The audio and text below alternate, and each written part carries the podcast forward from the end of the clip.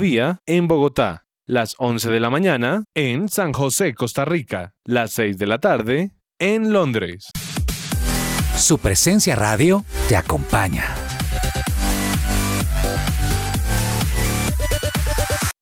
Testimonio real. Recomiendo el tratamiento natural con el doctor Antonio Alvarado. Por fin logré bajar de peso y controlar y mejorar mi calidad de vida respecto a la diabetes. Es muy buen tratamiento, sinceramente. Centro Médico del Dr. Antonio Alvarado, Medicina General, especializada, biológica y alternativa. Descuento del 20% en el valor de la consulta para los oyentes de su presencia radio. También puedes comunicarte al teléfono fijo 601-337-9044 o al celular 312-532-9417. Salud y medicina al alcance de su mano.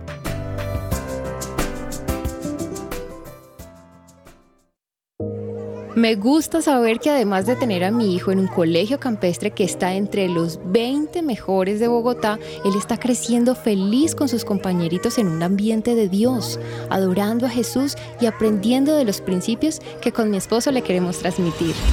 En Gimnasio Campestre Bet Shalom se forman líderes con la visión del reino de Dios. Encuentra más información en betshalom.com o llamando al 315-396-1803. ¿Te negaron el traslado a Colpensiones por haberte pasado de la edad? Pues tranquilo, te tenemos la solución. Te invitamos a pedir una consulta gratuita con el abogado experto en pensiones Manuel Santos. Comunícate al número de teléfono 301-459-5697. Porque papá merece lo mejor en su mes. Botánica Face les trae productos con extractos naturales para su cuidado personal y lo mejor de todo es que podrás recibir un 10% de descuento si realizas tu compra en nuestra página web www.botanicaface.com.co o en nuestra línea de WhatsApp 318-354-2022. No esperes más y sorprende a tu papá. Para mayor información, llámanos o escríbenos a nuestra línea 318-354-2022 y síguenos en nuestras redes sociales como Botánica Face, en Facebook e Instagram arroba Botánica Face. No olvides visitar nuestra página web. ¿Qué esperas? Cuida tu bienestar con Botánica Face.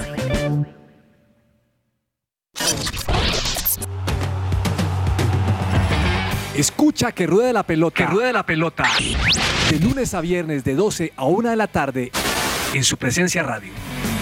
Amaneció, hay que salir otra vez a la cancha. Su presencia radio te acompaña.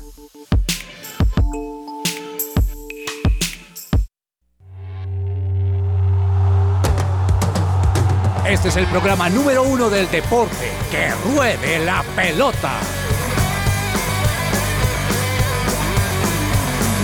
Amaneció,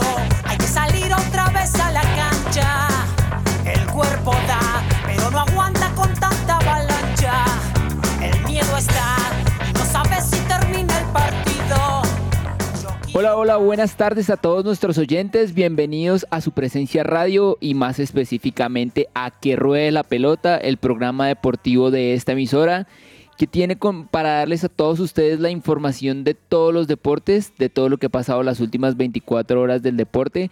Así que es un gusto acompañarlos hoy. Quiero saludarlos a, todos nuestros compañeros y a ustedes los oyentes. Y qué bueno que estén con nosotros. Juanita, buenas tardes, ¿cómo estás? Muy bien, muy bien Andrés, qué alegría estar aquí en que ruede la pelota, dando todas las noticias como bien lo dices, que además estamos en un mundo deportivo donde todos los días hay de qué hablar, así que qué chévere poder estar aquí actualizándolos a todos en esta mañana. En este día yo pensé, hoy no va a llover, ¿será que es un milagro y hoy no llueve? Pero no, Bogotá le encanta hacer calor, luego llover, así que ya estamos ahorita entrando un poquito más en frío, pero aquí con el calor de que ruede la pelota. Bueno, sí, esperemos que el frío baje un poco. También quiero saludar a Daniel Ordóñez. Daniel, ¿cómo va? Hola Andrés, ¿cómo estás? Eh, muy bien, yo estoy muy bien, gracias a Dios. Como dice Juanita, también con, con frío en, esta ya, en este ya mediodía bogotano, un poco opaco. Esperemos que no llegue a la lluvia, pero estamos esta semana, esta semana no, esta tarde totalmente informados con eh, la actualidad del fútbol, del ciclismo, del baloncesto, mejor dicho, un programa totalmente cargado de información. Bueno, y también quiero saludar a Claudia Correa. Clau, ¿cómo estás? Hola Andrés, ¿cómo vas? Un saludo también a Daniel y a Juanita y pues por supuesto a todos los oyentes. Estoy muy bien, gracias a Dios, en mi casita, con frío, pero pues acá, acá guardada y gracias a Dios ya acá no está lloviendo, ya dejó de llover al menos. Y pues un poco triste porque perdió el Junior. Bueno, no perdió, empató, pero es como si hubiera perdido. Bueno, ya eso hablaremos ahorita más adelante. Así que Juanita, bueno, ¿qué tienes de canción para hoy? Bueno, Recordemos que estamos con el muy fan del rock o de canciones quizás así un poco más que se escuche una guitarrita, que se escuche una batería, un piano, la banda completa, no tanto sintetizador y efectos así bien joviales, como algunos llaman a esa música que igual ya existe hace un montón. Así que escuchemos esta canción un poco diferente, salió de lo común, se llama Guardian de Ben Cantillon, así que así iniciamos que ruede la pelota.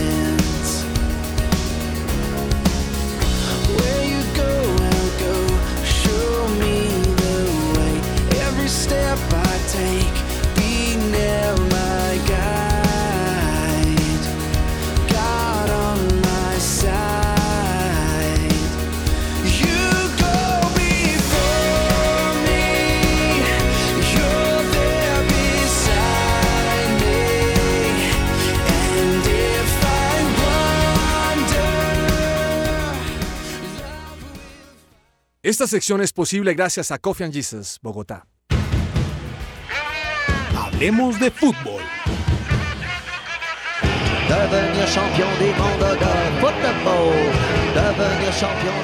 Escucha su presencia radio a la hora que quieras y elige los programas que más te gustan. Búscanos en todas las plataformas digitales como Spotify, Deezer, Amazon Music, SoundCloud y YouTube. Encuéntranos como su presencia radio. Bueno, ayer se jugó la cuarta, o bueno, la cuarta fecha en el cuadrangular A del fútbol colombiano de la Liga Betplay. Eh, se enfrentaban Millonarios y Junior aquí en el Campín. Empate 0-0, donde Junior vino a defenderse, lo cual en el fútbol es totalmente válido. Pero también vino a pegar y a quemar tiempo. Eh, eso sí ya no es tan válido, pero bueno, hace parte del fútbol y hay que convivir con eso. Eh, millonarios que no logró de, mm, invocar las pocas oportunidades que tuvo. Eh, Junior también me parece que ah, marcó muy bien a Macalister Silva, eh, marcó muy bien a Daniel Ruiz y también de paso le, dieron ahí sus, buenos, sus buenos mm, zapatazos o guayazos como decimos acá. Pero finalmente pues se fue, Junior se lleva un punto Bogotá importante para él. Eh, también Millonarios pierde dos puntos de local, así que eh, una lástima ahí por los que somos seguidores de Millonarios. Pero bueno, quedarán eh, las dos restantes fechas. Millonarios si aspira a, mm, a, pasar a la final, tiene que ganar los dos próximos partidos, le tiene que ganar de local aquí a Nacional y tiene que irle a, ganar de visitante a Bucaramanga si aspira a llegar a la final. Clau, tú que eres hincha del Junior, ¿viste algo del partido? Claro que sí, me lo vi completico de inicio a final y en realidad lo que sí tengo que decir es que qué triste es el fútbol colombiano en serio, porque eso que dices de quemar tiempo y de todo eso es totalmente cierto. Y ayer de hecho que lo veía con mi esposo, hablábamos los dos, y es si fuera al revés, si fuera Junior el que necesitara el tiempo y Millonarios tuviera que ir lento, también lo hubiera hecho. Lo mismo con Nacional, lo mismo con Bucaramanga, lo mismo con todo, porque así es el fútbol acá en Colombia. O sea, tristemente es como que ya no lo están jugando, ya lo están como vamos a hacer locha. Vi a un Viera tirado encima de un balón que yo decía, qué impresionante, o sea, en serio, levántate y, y patea rápido. O sea, siendo yo hincha del Junior, de verdad sí me alcanzó como, como a molestar el asunto. Bueno, Dani, ¿usted vio algo de ese partido? Estaba justamente acá en la emisora, pero estaba totalmente informado de lo que estaba ocurriendo eh, en el estadio Nemesio Camacho del Campín. Un marco excepcional, Andrés, con eh, lleno total, porque fueron casi 32 mil personas las que estuvieron. Y sí, se vio un juego bastante cortado, bastante friccionado, quizás Junior eh, arremetido y también dando bastantes patadas, pero quiero mostrarles y más que todo demostrarles, decirles cuál fue en verdad el tiempo efectivo de juego, porque decimos se jugó muy poquito, estuvo muy cortado, pero el nivel de nuestra liga ha llegado al punto de que el promedio es de 50 minutos. Ayer en total fueron 103 minutos lo que se disputó, siendo teniendo un, un promedio de juego efectivo de 50-58. Eh, mientras que el de Barranquilla, que se, sí fue un partido más movido, que estuvo mejor, fue de 50 minutos 30, o sea, la diferencia fueron de 28 segundos. Así que en la teoría no se vio tanto, pero, pero en el juego sí se vio bastante cortado. Un Juan Cruz Real que tenía el equipo totalmente abroquelado y que quería sacar eso. De hecho, anoche leía redes sociales y decían el gran ganador de estos dos partidos fue Juan Cruz Real porque le sacó cuatro de seis puntos a Millonarios. Claro, ¿no? Y, defenderse es totalmente válido en el fútbol, o si no, preguntémosle al Cholo Simeone. Pero ya el tema de la quemada de tiempo, de tirarme al piso, de hacer drama, eso es con lo que no estamos, pero bueno, ni modo, con eso hay que convivir. Y también jugaron a Nacional Bucaramanga, Daniel, ¿cómo quedó ese partido? Bueno, afortunadamente para los hinchas verdolagas, y me incluyo ahí Atlético Nacional, consiguió la victoria en el estadio Alfonso López por la mínima diferencia. Derrotó 1-0 al Atlético Bucaramanga con gol de Dorlan Pavón. La verdad, el conjunto Leopardo lució bastante bien, incluso mejor que Atlético Nacional. Pero sabe, esto de Atlético Nacional es que puede no estar jugando bien, pero es efectivo y es algo que eh, es necesario en el fútbol. Hay momentos quizás para no jugar también, pero lograr los resultados y más en estas instancias definitivas ¿no? Tanto el jugar lindo, el jugar pletórico, sino lograr esos resultados que tiene este, en este momento a Atlético Nacional como líder de su grupo con ocho puntos. De hecho, usted mencionaba las cuentas que hace Millonarios para poder llegar a la final en dado caso, pero yo también le tengo las cuentas no solamente de Nacional y Millonarios, sino de todos los equipos que tienen todavía posibilidad porque incluso el Atlético Bucaramanga, que uno dice, no, ya perdió, ya está eliminado, todavía tiene chances de clasificar. Entonces se las cuento acá rápidamente. Nacional llegaría a la final del fútbol profesional colombiano empatando sus dos partidos. Si empatan los dos, ya está ya está al otro lado, claro que sí. Millonarios tiene lo que usted decía, que ganar sus dos partidos y así va a estar en la final. Junior está obligado a ganar sus dos partidos y esperar que no gane eh, que Nacional no gane en Bogotá y que Millonarios no gane sus dos partidos. Y bueno las cuentas que ya se eh, eh, hace el Bucaramanga ya son un poco más complicadas porque ya tiene que ganar sus dos partidos y también que esperar otros resultados. otros resultados que es un poco más complejo. Bueno entonces así tenemos el grupo A. Esta noche se juega el grupo B. Juanita qué partidos tenemos para esta noche claro que sí. Hoy hay dos partidos también muy importantes y que se van aquí sumando a estos puntos que, necesitan cada equipo. Por un lado está la Equidad Tolima a las 6 y cuarto de la noche y por otro lado juegan a las 8 y cuarto Medellín Envigado. Creo que dos partidos donde ambos equipos necesitan sacarse la espinita, como dicen por allí, pero que también nos podemos llevar algún tipo de sorpresas. Claro que sí, en ese grupo sí está un poquito más holgado el tema. Tolima va primero con 7 puntos, segundo Medellín con 5, La Equidad tercero con 3 puntos y último Envigado con un punto. Así que Tolima ganando hoy prácticamente creo que queda listo para la final. Entonces, obviamente los partidos hay que jugarlos, pero pues así será.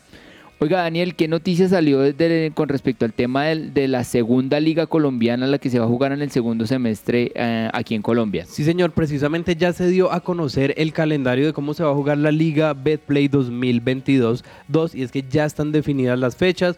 Hoy los clubes se reunieron, no, es- no como estamos acostumbrados a que lleguen los presidentes, a que haya una reunión, no, sino lo hicieron de manera virtual, pero ya quedó establecido cómo va a ser no solamente el calendario, sino también cómo va a ser el sistema de juego, que es lo que a muchos les interesa. ¿Cómo van a ser? Va a ser como se está jugando justamente este primer torneo de este año, con 20 fechas, con fecha de clásicos y con eh, los cuadrangulares, los mismos, lo mismo que estamos viendo en este momento. La cuestión es cuándo inicia. Inicia el 10 de julio, que relativamente es poco tiempo, pero más allá de eso, el fin de la competencia es el 30 de noviembre. Y ustedes dirán, bueno, ¿qué pasa con el 30 de noviembre? Pues el Mundial arranca el 21 de noviembre. Es decir, que casi toda la primera fecha, la primera, la primera jornada de fases del Mundial se va a cruzar con el fútbol colombiano. Ahora, uno podría decir sí, pero realmente para ese punto la Liga Colombiana va a estar, eh, tendrá solo dos partidos que será la, prim- la primera fecha de la final y luego la segunda. No se cruzará con mucho, pero de todas maneras ya después de que empieza el Mundial creo que todos los torneos locales Claro. pasan a, a- a un segundo plano. Así que si la de mayor no hubiera hecho cuadrangulares, sino que hubiera hecho cuartos de final, creo que hubieran terminado antes el torneo y no se hubiera cruzado con el Mundial. Pero bueno, esas Ahora- son las desventajas de los Sí. cuadrangulares. Sí, totalmente cierto. Ahora, creo que también, si no estoy mal, no hay muchos jugadores que estén en estos equipos que, que digamos que puedan tener como ese equilibrio, pues, de que tengan que decir, bueno, o vamos a presentar este partido o vamos a tener de relevancia el mundial. Entonces creo que ahí con los horarios también no se cruzan mucho, pero sí es cierto que no hay nada mejor que enfocarse en un solo torneo y más como el mundial que es, mejor dicho, lo, lo mejor en el fútbol. De, de pronto un tema para analizar eh, más a profundidad es hasta qué punto el negocio se vuelve más importante que el espectáculo y que ver un fútbol de calidad. ¿Por qué lo digo? Porque el tema de los cuadrangulares no es por un tema de que eh, sea más vistoso, sino es por el tema de que genera más partidos y no vamos cuartos, semifinales Sí. eh, y final, sino hay cuadrangulares, entonces la ida, la vuelta, pero los jugadores incluso ya han dicho que esto genera más partidos, más cargas, entonces es algo más complicado para ellos y que si se hubiera hecho esta modalidad que les estoy mencionando, los conocidos playoff, si hubiera acabado antes, mejor para los jugadores y mejor para los hinchas que pueden disfrutar del mundial tranquilamente. Sí, totalmente de acuerdo, aunque como lo decía Juanita, no se van a cruzar los horarios, eh, sí se cruzan las emociones y lo que dice Daniel también es totalmente cierto. Aquí prima más el tema del- de la economía y el negocio sobre el tema del espectáculo y en sí lo que es el fútbol. Eh, selección Colombia sub-20. Daniel, ¿qué pasó con, con- la selección Colombia que estaba jugando el, torneo Maurice Revelo? El conocido Esperanzas de Tulón anteriormente eh, se está jugando en este momento todavía, pero desafortunadamente la selección Colombia cayó frente a su similar de Venezuela en las semifinales. Estos ya eran fases definitivas, pero eh, la tricolor llegó hasta, hasta esta instancia definitiva, pero no pudo superar las fases de penales. De hecho, había arrancado muy bien la serie, incluso definiendo bien, pero el conjunto venezolano derrotó por 5 a 4. Incluso, no sé qué opinen ustedes, dicen que este cambio generacional en Venezuela ya es gracias a lo que está haciendo Peckerman. La verdad, desde mi perspectiva, no sé en el poco tiempo que lleva Peckerman qué tanto haya podido hacer. Incluso resaltar que la selección Colombia nuestra no es sub-20 como es el torneo, es sub-19 e incluso se enfrentó a sub-23 como Argelia y Comoros, que son equipos más grandes. Sí, además que son equipos africanos donde eh, el tema de las edades en estos torneos sub-20 y sub-23 queda, Se quedan entredicho porque Sí. hay unos sub-23 que tienen cara de sub-30, entonces Literal. ahí, ahí- ahí es complicada la situación, pero bueno, eh, ahí viene, vamos a ver qué pasa con los procesos, si se respetan. ¿Cuántos de estos que están en esta selección llegan a la de mayores? No lo sabemos. También está pendiente ahí el partido de México-Francia que va a definir quién juega la final contra, mm, contra Venezuela. De, De hecho, Dale, ese Clau. partido ahorita está 3 a 1. ¿Ah, sí? Todavía está en vivo, pero ganando hasta este momento Francia, va perdiendo México. Bueno, ¿y en qué minuto van? En el minuto 59. Bueno, entonces ahí México vamos a ver si logra empatar o definitivamente Francia será la finalista. De colombianos en el exterior, ayer golazo de John Arias con Fluminense que quedó 5-3 contra el Atlético de Mineiro. Eh, ¿Vieron el gol? Eh, sí, la verdad, John Arias viene bastante conectado, viene haciendo las cosas bastante bien en el fútbol brasileño. Yo creo que también es uno de los jugadores que merece selección Colombia porque cada ratico lo estamos llamando, estamos mencionando que ha hecho goles, que ha tenido buenas actuaciones. Así que yo creo que es uno de los jugadores para, para tener en lista. Pero otro que también debemos tener en lista y que precisamente también está en el fútbol brasilero y no solamente jugando, sino también anotando, aunque no tiene tanta prensa, es el señor John Steven Mendoza. Porque sí, John Arias Fluminense, equipo grande, el Flu, pero John Arias con el Ceará ayer también marcó por partida doble, entonces yo creo que es uno de los jugadores que debemos tener por ahí en cuenta para las futuras eh, fechas. Y, y, creo que Atuesta también está en Palmeiras. Si no Eduardo Atuesta está en Palmeiras, pero él estaba en selección, entonces... Eh, sí eh, Steven Mendoza es una de las cartas que hay, yo creo que hay, hay buenos jugadores en, en, en, los equipos de Brasil que obviamente hay que tener en cuenta. Claudia, ¿cómo le fue ayer a Sebastián Villa en su partido con Boca Juniors? Uy, bueno, te cuento que eh, antes de pasar ese tema, sí vi ese gol y fue un muy buen gol y también buen pase el que hicieron. Y en cuanto a lo que me dices de Sebastián Villa, le dio el paso a Boca Juniors a octavos de final en la Copa de Argentina contra Ferro. Terminó el partido eh, 1 a 0 ganando Boca Juniors, pero pues vamos a ver también cómo le va a él, ¿no? Porque él ahorita con todo el inconveniente que tiene a nivel judicial posiblemente no pueda seguir jugando. Sí, la verdad que el tema de Villa está complicadísimo, eh, están que lo, que lo meten a la cárcel por el tema de, del presunto abuso sexual, eh, esperaremos a ver qué pasa. Juanita, ¿tenemos noticias del el arquero colombiano Iván Arboleda? Pues estamos todavía en duda porque recordemos que este guardameta, Iván Arboleda, como tú lo mencionas, cedido del Rayo Vallecano de Ramel Falcao al Newell's Old Boys de Argentina, pues sigue en suspenso porque se desconoce si seguirá militando en este cuadro gaucho y creo que eh, siendo así sería definitivo que tenga que empacar maletas y regresar al conjunto de Vallecas que era donde estaba su pretemporada que está predispuesta para el 8 de julio. Entonces recordemos, él tiene 26 años, todavía le queda un montón de carrera por delante, pero se cabe también resaltar que su sesión es hasta diciembre y aunque el Rayo tiene una cláusula en el contrato para que puedan recuperarlo en junio, si se quisiera, pues aún no se ha resuelto. Entonces no se sabe si quieren devolverlo al Rayo Vallecano o Newells definitivamente no va a querer tener minutos con él. De hecho, eh, el director de, del Rayo eh, Vallecano, David Cobeño, habló y dice, es una opción que tenemos en la mesa, tendremos que esperar si, lo, si vuelve o no. ¿Esto por qué? Porque Arboleda todavía es propiedad de ellos, como lo estábamos hablando unos segundos, y el arquero principal, Lucas Zidane, en este momento ya finalizó contrato y no ha renovado. Entonces, en este momento, el Rayo Vallecano cuenta para su pretemporada con dos arqueros, Miguel Ángel Morro y el macedonio Stol Dimitrevski. Entonces, se puede abrir la posibilidad, aunque el arquero necesita disputar eh, partidos, necesita sumar minutos. En Newell's solamente ha jugado en ocho oportunidades en todo el semestre y como bonus él tuvo la opción de llegar al fútbol profesional colombiano y más exactamente a Atlético Nacional, pero no se dio su llegada por tema de agentes y de equipos. El, tema es que en Newell's ha jugado más de lo que jugó en, Rayo Vallecano, entonces en teoría él creería que por continuidad le serviría más seguir en Newell's, pero pues si Rayo le dice no, toca que se devuelva para España, pues le tocará irse a, Arboleda. Y oye, Claudia, ¿qué, ¿qué noticia salió de Falcao y de su esposa? Muy triste la noticia. Eh, resulta que Lorelei Tarón estaba embarazada de su quinto bebé y al parecer hace dos meses pues ya perdió, perdió al, al niño o niña, no, no se sabía qué eran.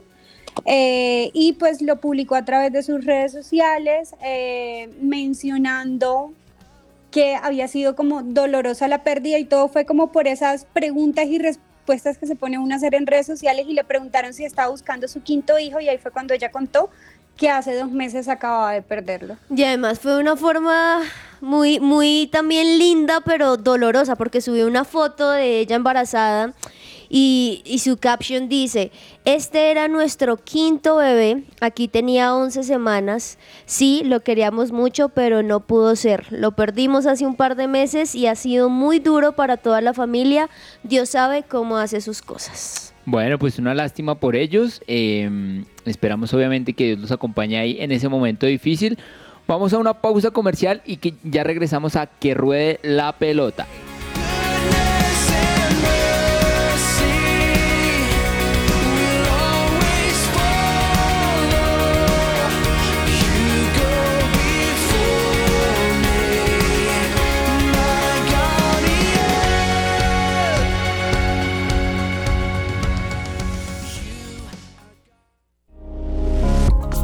Su presencia radio te acompaña.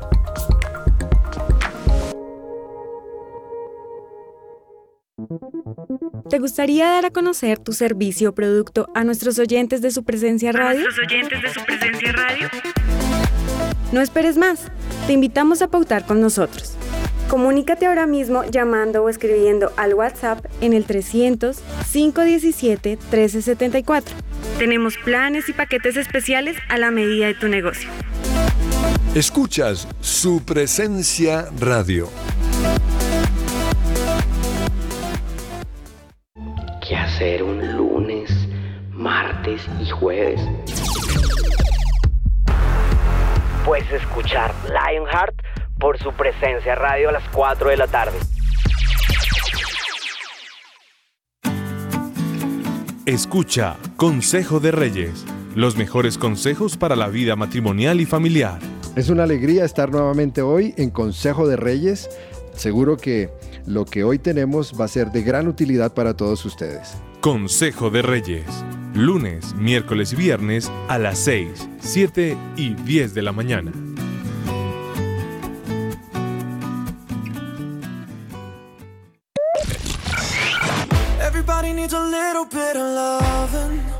Hola, soy Carlos Olmos y los invito a escuchar de lunes a viernes de 12 a 1 de la tarde nuestro programa deportivo Que Ruede la Pelota. Que Ruede la Pelota. Solo aquí por su presencia radio. Estás oyendo su presencia radio.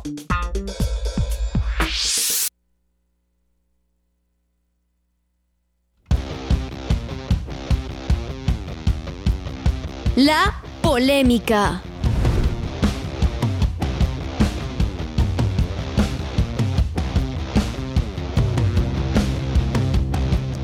Para la polémica les traigo unos temitas ahí, vamos a ver, quiero conocer su opinión acerca de estos.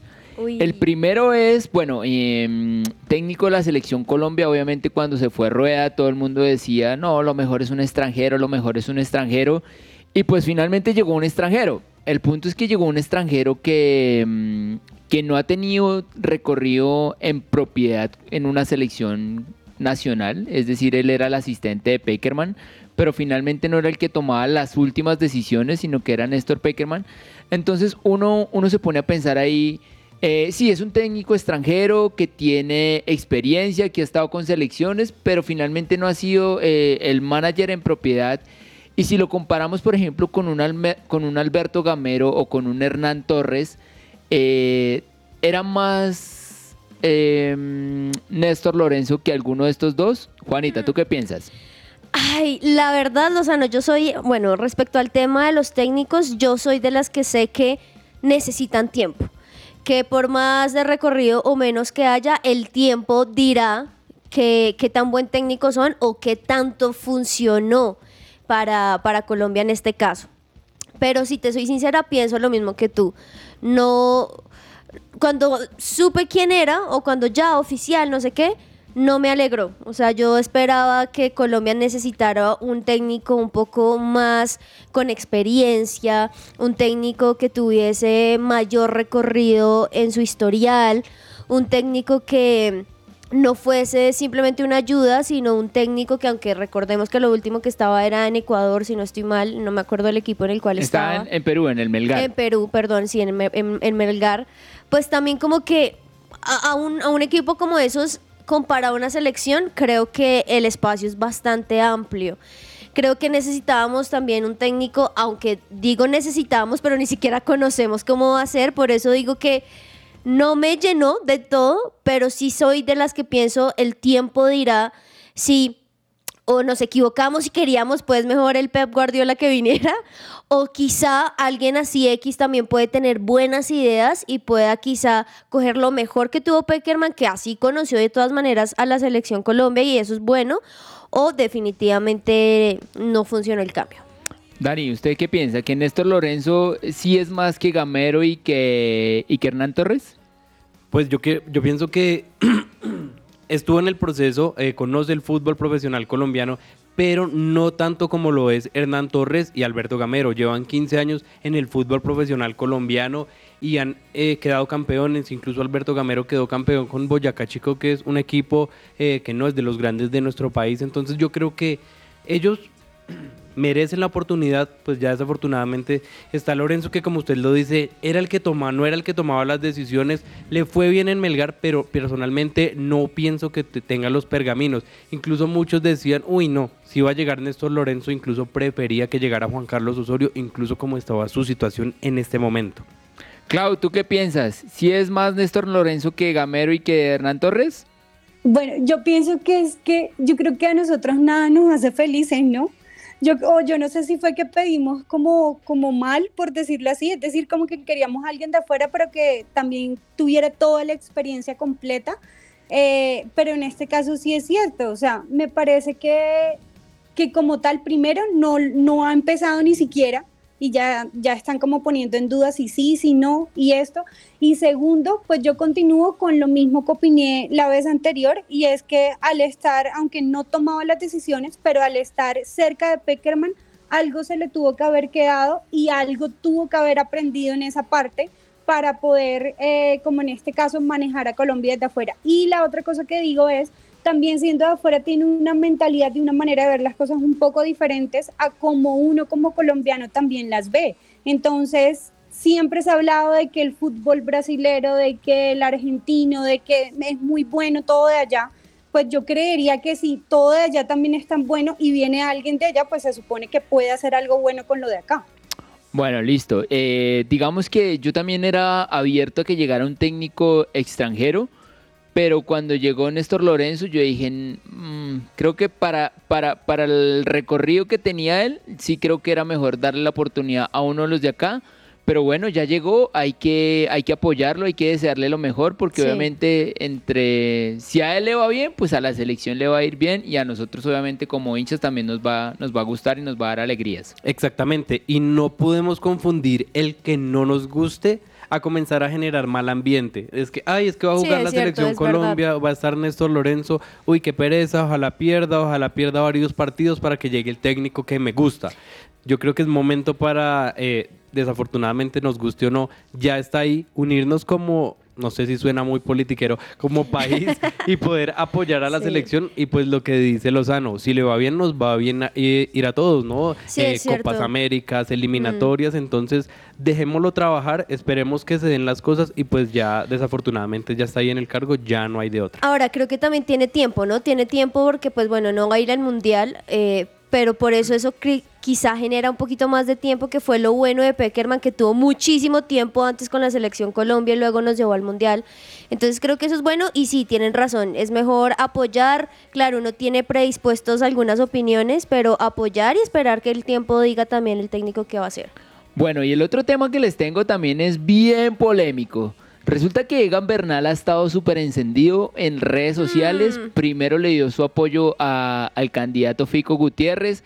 El candidato Fico Gutiérrez no quedó y entonces ahora ha salido a responderle al candidato Gustavo Petro.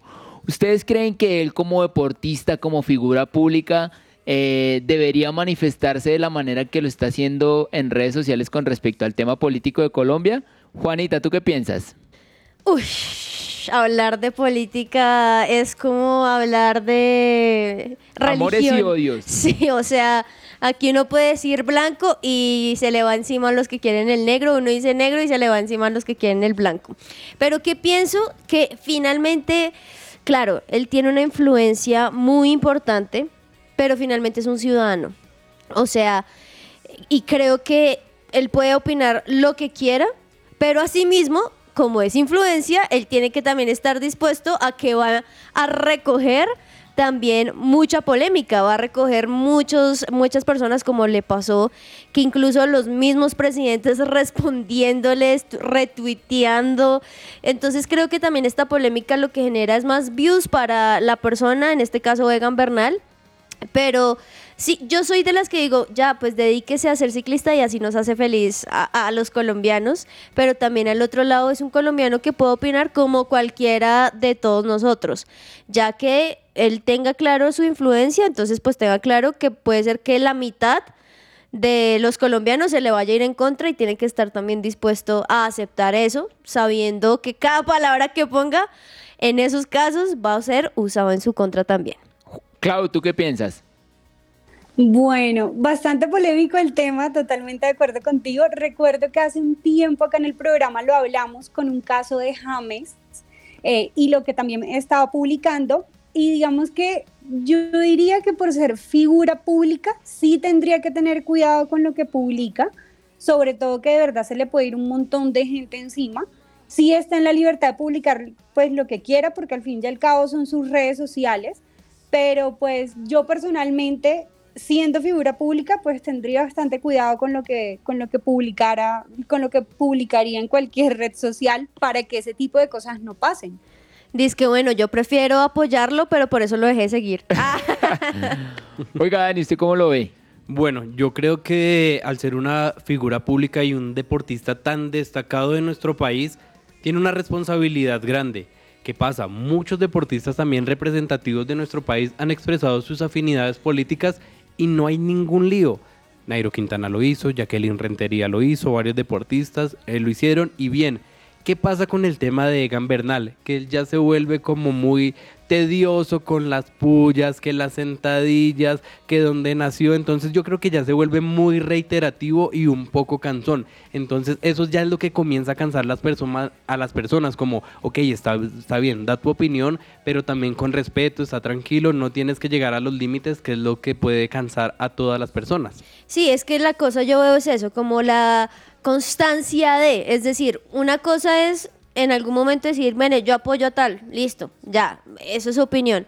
Pero que todos los días y que responda y que entonces está simplemente, no sé, entrenando y que aproveche la puya para hacer política. O sea, como que ahí es cuando uno dice, pues ya, o sea, una cosa es dar tu opinión, otra cosa es que quieras ser político y por ende te estén pagando para apoyar a cierta persona, quizá. Incluso se ha llegado al punto de decir, no, es que Egan Bernal no es el que está tuiteando, porque hemos visto un cambio de 180 grados, porque él no escribía, que la recuperación tal, pero hemos visto eh, como tan activo en redes sociales que dicen, no, este man, incluso personas de la política han dicho, no, es que él entregó la cuenta y, le están tuiteando para favorecer a determinado eh, candidato político, cuando me parece un poco exagerado. Sí, eh, la verdad sencillamente Egan es un ciudadano y tiene derecho a opinar Sencillamente él se tiene que atener a que en este país de amores y odios, obviamente lo amen o lo odien. Todo lo que tiene que saber más allá de la pelota.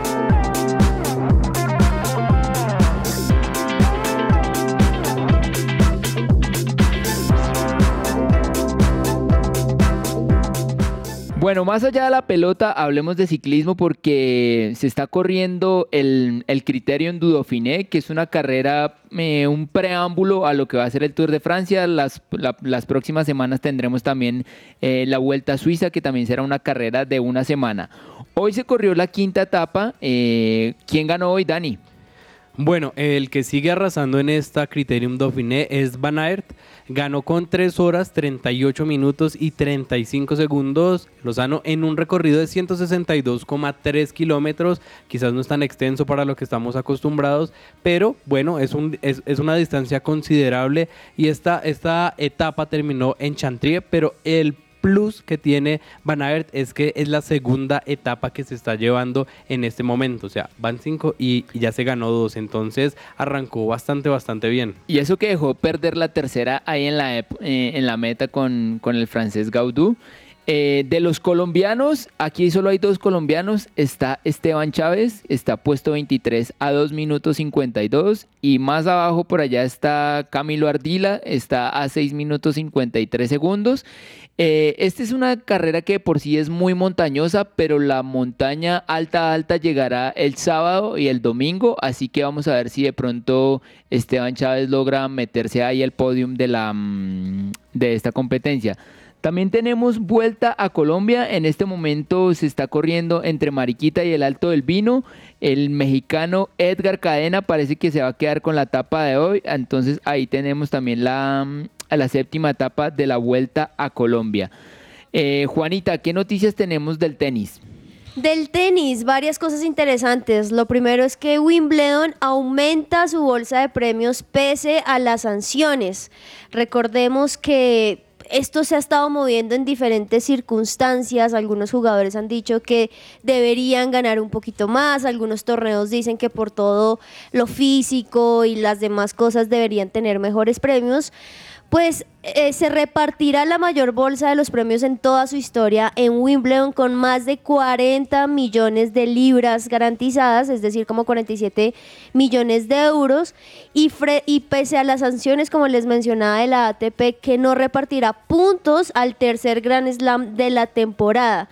Entonces, recordemos que también hay una prohibición allí de que los jugadores rusos y bielorrusos pues no pueden jugar o, afiliarse con el régimen ruso o llevar algún tipo de de algo que los identifique como Rusia, sino tienen que jugar aparte.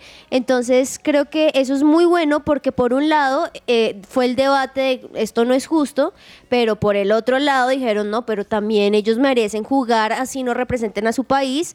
Entonces por ende, eh, para como tratar de conciliar un poquito allí, Wimbledon ha incrementado en su bolsa esos 11.1% respecto al año pasado y respecto al 2019 un 5.4% antes de la pandemia, entonces creo que, que en ese momento fue cuando se celebró la máxima capacidad y, y pues ahorita verlo reflejado a un 11.1%, el, el aumento es significativo. Importante, no, importante que, que, aumenten esta cantidad de premios, pues porque el esfuerzo es bastante grande, los entrenamientos. Y yo le tengo el, el dato de cuánto es cuánto van a ganar específicamente, porque tanto masculino como femenino se van a ganar 2,4 millones de euros, que es una cifra bastante astronómica, mientras que los que jueguen primera ronda se van a hacer a 55 mil euros y los que jueguen la fase previa van a hacerse a 13 mil euros, así que es, eh, son unos números bastante interesantes para los tenistas que puedan estar en esta competencia. Y recordemos allí rápidamente, Lozano, que el Wimbledon arranca el próximo 27 de junio con Novak Djokovic como campeón defensor de ese cuadro masculino y, bueno, va a tratar de defender ese título. Claro que sí. Bueno, anoche tuvimos el tercer partido de las finales de la NBA. Se jugaba eh, en Boston, jugaban Boston contra Golden State Warriors. Eh, Juanita, ¿cómo quedó el partido? Uy, no esto está que arde, porque recordemos rápidamente, son siete juegos ya en esta final, donde estos equipos en diferentes lados, es decir, en su casa o visita y demás, pues es donde se llevan a cabo estos juegos. Los dos primeros fueron en la casa de Golden State Warriors, donde el primero ganó Boston Celtics y el segundo lograron empatarlo. Así que ayer se disputaba el tercer juego donde podría desempatar y en la casa de Boston Celtics ellos sí pudieron ahí como sacar la casta, como se dice, por su casa y ganaron 116 a 100. Un partido que empezó, me parece a mí, muy, muy uh, balanceado, pero de un momento a otro o sea, yo Boston lo vi. Celtics, sí, ¿cómo lo viste? Yo lo vi y la verdad es que mm, eh, Boston ha, ha, estado muy fuerte en, en, en, los tres juegos, ha estado muy fuerte. Eh, siempre estuvo arriba en el marcador eh, por 10, 15, 19 puntos, incluso llegó a estar Boston eh, en diferencia con respecto a Warriors. Eh, en el final del tercer cuarto, Warriors logró alcanzarlos y estar un punto arriba. Eh, pero en ese momento Boston reaccionó, volvió a enchufarse y volvió a abrir la brecha de, mm, de los puntos. Así que la verdad es que Boston defensivamente ha estado impresionante. Lo que le da Williams tercero y lo que le da Al Horford en, en, defensa es impresionante. A, a Golden State le ha costado la ofensiva. Em, siento que el, tema de, que juegan tan rápido y tan presionados los ha hecho imprecisos, o sea, fallan canastas que habitualmente no fallan. Así que obviamente totalmente el mérito es para Boston que, em, que, estén logrando este resultado. Y en casa, ¿no? Y en casa, obviamente la, la, mm, meta de, Warriors es, es, lograr llevarse una victoria eh, en el próximo juego para que en teoría las, las localías queden empatadas eh, pero de no darse, creo que ya se empieza a poner a favor de Boston y se le empieza a complicar a, Warriors. El cuarto partido es, es mañana. Mañana, mañana y va a estar también muy bueno, como tú lo dices. Recordemos que en la casa de los Warriors ganaron los Boston, en el otro lograron ganar. Entonces creo que aquí podría ser como también ese desempate de, bueno, ya ganaron en su casa, ahora entraríamos nosotros a ganar.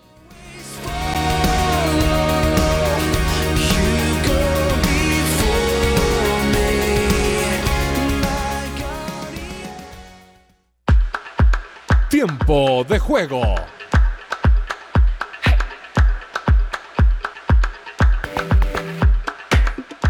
Bueno, el tiempo de juego hoy se los voy a hacer un poquito diferente y es... Juanita, um, cuando hablamos del atletismo hablamos de 100 metros planos, 400 metros planos, hablamos de vallas, de carreras de relevos. ¿Cuánto, eh, ¿Cuál es la edad promedio que tú crees que tienen los atletas para estar en el atletismo? Uy, o sea, esto fue tiempo de juego con trivia. Con trivia, exacto. Eh, yo creo que hasta los 30. Bueno, tú dices hasta los 30. Daniel, ¿usted cuánto cree? hablamos, ¿Hablamos de atletismo élite? Sí, atletismo ah, ok. Yo creo que 35 años, 38 años podrían estar top. Listo. Pienso yo. Clau, ¿y tú? Diría que, ¿será qué? ¿Como tipo 32? Bueno, pues resulta que eh, yo también pensaba lo mismo. Yo diría, los, los atletas cuando cumplen 30, 33 años ya, ya, ya están de salida. Pero resulta que en el atletismo se manejan eh, eh, la categoría veteranos o la categoría senior y es que a partir de los 35 años, ahí en adelante, perdón, no es categoría senior, sino categoría máster. Y es decir, desde que cumplen 35 años ahí en adelante, todos los atletas pasan a ser de esta categoría y pueden seguir compitiendo hasta la edad que quieran. Entonces, es impresionante que, mm, en el atletismo aún haya, haya eh, este espacio para los atletas que ya son veteranos, que son máster y que puedan seguirlo haciendo en la disciplina que más les gusta.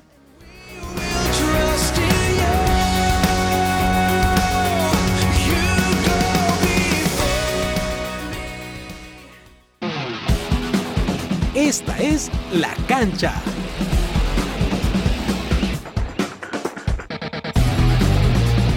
Hay tres carreras que constituyen la joya de la corona para cualquier automovilista. De las tres, la que es, quizás, la más emblemática y difícil de ganar, se corre cada año en una pequeña ciudad francesa. ¿Ya saben de cuáles hablo? Por supuesto, les hablo de las 24 horas de Le Mans la carrera de resistencia automovilística más antigua del mundo, que este año celebra su edición número 90. A diferencia de una carrera normal en la que el vencedor es el corredor que llegue a una meta establecida en el menor tiempo posible, las 24 horas de Le las gana el auto que más distancia haya recorrido en un tiempo fijo de 24 horas. En una carrera típica, un competidor puede cubrir una distancia superior a los 5.000 kilómetros. El récord actual fue establecido en 2010, cuando la triada del equipo Audi recorrió 5.410 kilómetros en 397 vueltas. Para poder vencer en esta carrera, lo primero es poderla terminar, pues el auto debe soportar 24 horas al tope de sus especificaciones sin dañarse. Los deportistas deben procurar alcanzar la mayor velocidad, evitando daños mecánicos y administrando de manera eficiente sus recursos como combustible, neumáticos y frenos. Dado que un equipo solo puede tener tres conductores, los pilotos son puestos a prueba, pues deben durar conduciendo alrededor de dos horas continuas antes de poder relevarse entre sí para comer o descansar. Algunas de las reglas únicas del EMA incluye que no se pueden cambiar fluidos como líquido refrigerante o de frenos con menos de una hora de uso. El auto debe estar totalmente apagado para poder ser atendido en pits y los mecánicos tampoco pueden trabajar en el carro mientras se esté tanqueando. Todas estas medidas de seguridad extremas, dadas las extremas condiciones a las que son llevadas estas máquinas. El circuito de las 24 horas de Le Mans tiene una longitud de 13,626 kilómetros, con 35 curvas, entre chicanas, vértices y curvas abiertas. La carrera hace parte del Campeonato Mundial de Resistencia de la FIA y para 2022 se disputará entre el 11 y 12 de junio. Como dato de cierre, la triple corona del automovilismo, que consiste en ganar las 500 de Indianápolis, el Gran Premio de Mónaco y las 24 horas de Le Mans, solo ha sido conquistada por una persona, el británico Graham Hill. Otros 13 competidores han completado dos de las tres hazañas y solo tres de ellos se encuentran activos, el canadiense Jacques Villeneuve, el español Fernando Alonso y el colombiano Juan Pablo Montoya. Este fue La Cancha de que ruede la pelota.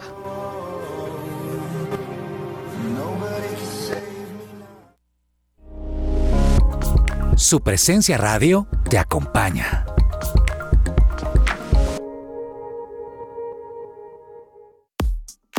Señor empresario, ¿necesita asesoría y acompañamiento profesional?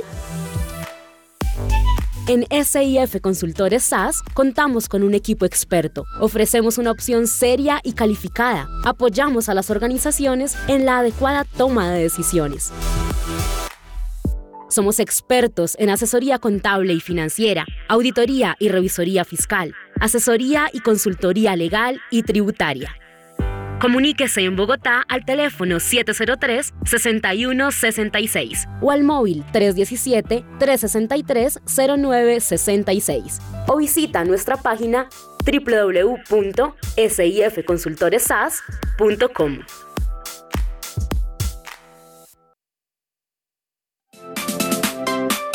¿Estás buscando colegio para tus hijos? No busques más. El Colegio Arca Internacional Bilingüe abre inscripciones calendario B 2021-2022. Para mayor información, comunícate al 682-9901 o al 746-0903. Al celular 321-985-1883. Visita nuestra página www.arcaschool.com. Colegio Arca Internacional Bilingüe. Educación con principios y valores cristianos.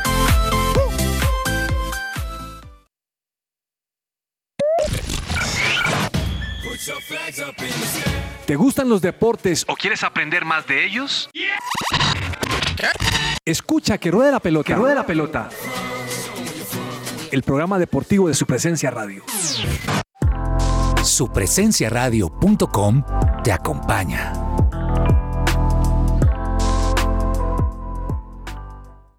Por la caída, Daniel Martínez. Aquí le vamos a pedir a Jota que empiece a contar con el cronómetro, porque en cuanto pase Daniel con la bonificación que le corresponda, vendrá el descuento con a entrar Dani Martínez, va a ser segundo en la etapa. Bonificación de 6 segundos, que se los cuenten muy bien. Dani, Dani entra y ahora esperar a Thibaut Pinot. Estaba a 12 segundos, le toma 6 de bonificación, ya corrieron 5, 6, campeón Daniel Martínez.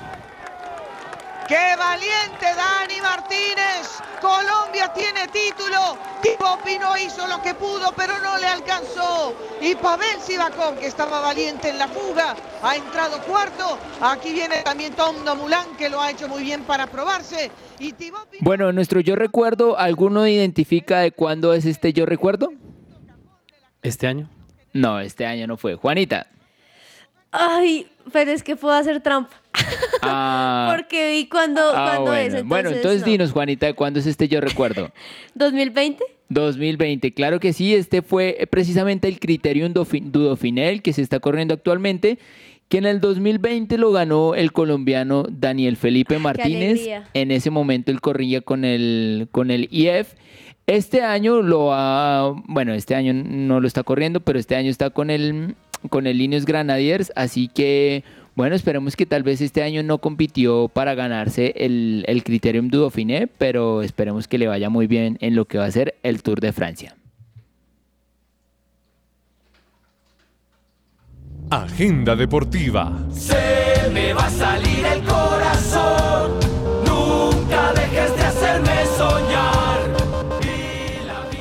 Agenda deportiva. Clau, ¿qué recomiendas para hoy? Bueno, precisamente ahorita con Liga de Naciones, 1 y 45, Suiza, España. Hay partido ahorita. Ah, bueno, Oh, ah, está ah, no, no hablamos de la jornada de ayer, los partidos importantes. Bélgica le ganó 6-1 a Polonia. En la Sí. Polonia Robert Lewandowski fue goleada eh, por el equipo belga. Ucrania, eh, que se perdió el repechaje para ir al Mundial, eh, le ganó ayer 1-0 a Irlanda. Y Gales, que clasificó al Mundial eliminando a Irlanda, a Ucrania, perdón, eh, perdió 2-1 con Países Bajos, así que mm, sigue esta Liga de Naciones. Juanita, ¿qué recomiendas para esta noche Pues o para siguen- esta tarde? Siguiendo justamente esa Liga de Naciones, estaba aquí revisando eh, otros partidos inter- interesantes. Hay muchos que quizá uno no vería, pero este seguramente sí. Portugal, República Checa a la 1 y 45. Vamos a ver cómo le da Cristiano Ronaldo. Recordemos que su último partido marcó dos goles, donde mostraban a la mamá y casi le da un paro cardíaco a la señora de la emoción. Y bueno, esperemos que en esta ocasión también le vaya muy bien. Dani, ¿qué recomienda para agenda hoy? Como siempre, yo, perdón, recomendando lo nuestro y tenemos fútbol profesional colombiano para el día de hoy. Ya hablábamos del grupo B porque se van a jugar los dos partidos de este cuadrangular. La Equidad contra el Deportes Tolima, 6 y 15 de la tarde, y e Independiente Medellín contra Envigado a las 8 y 15 de la noche.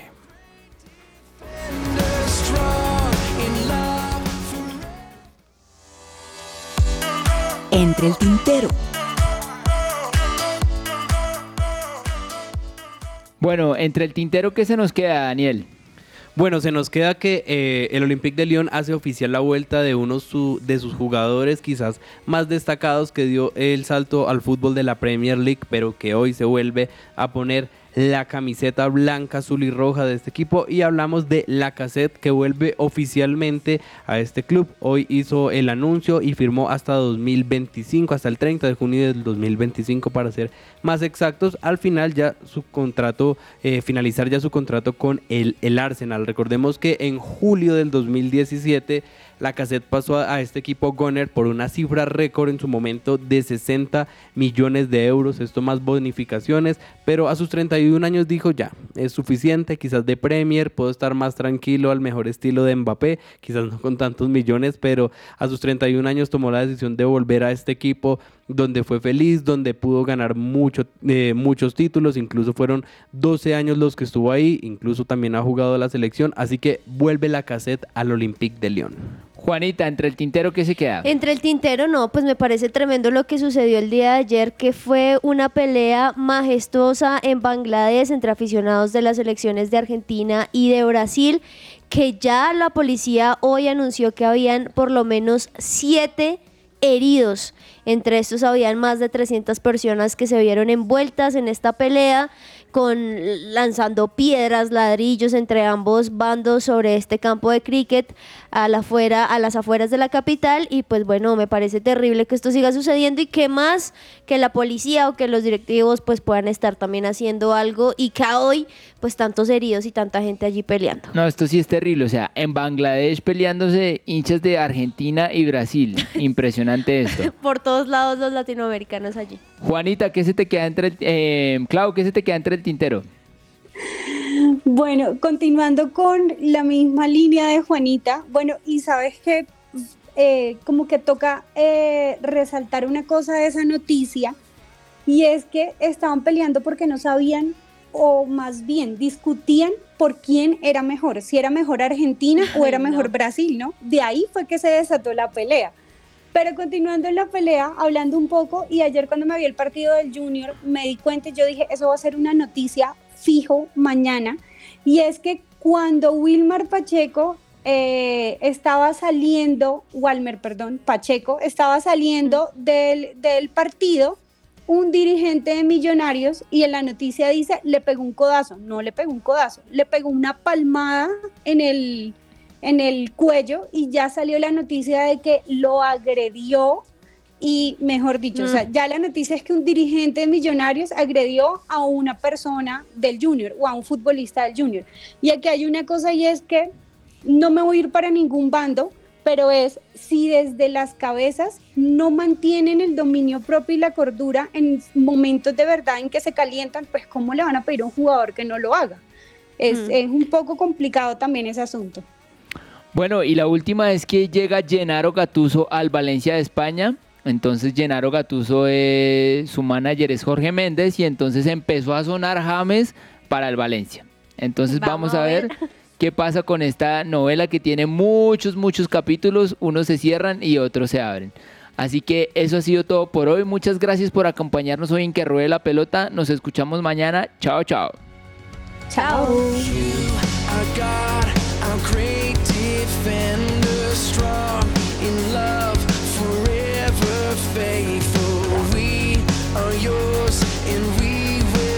trust in you. Oh.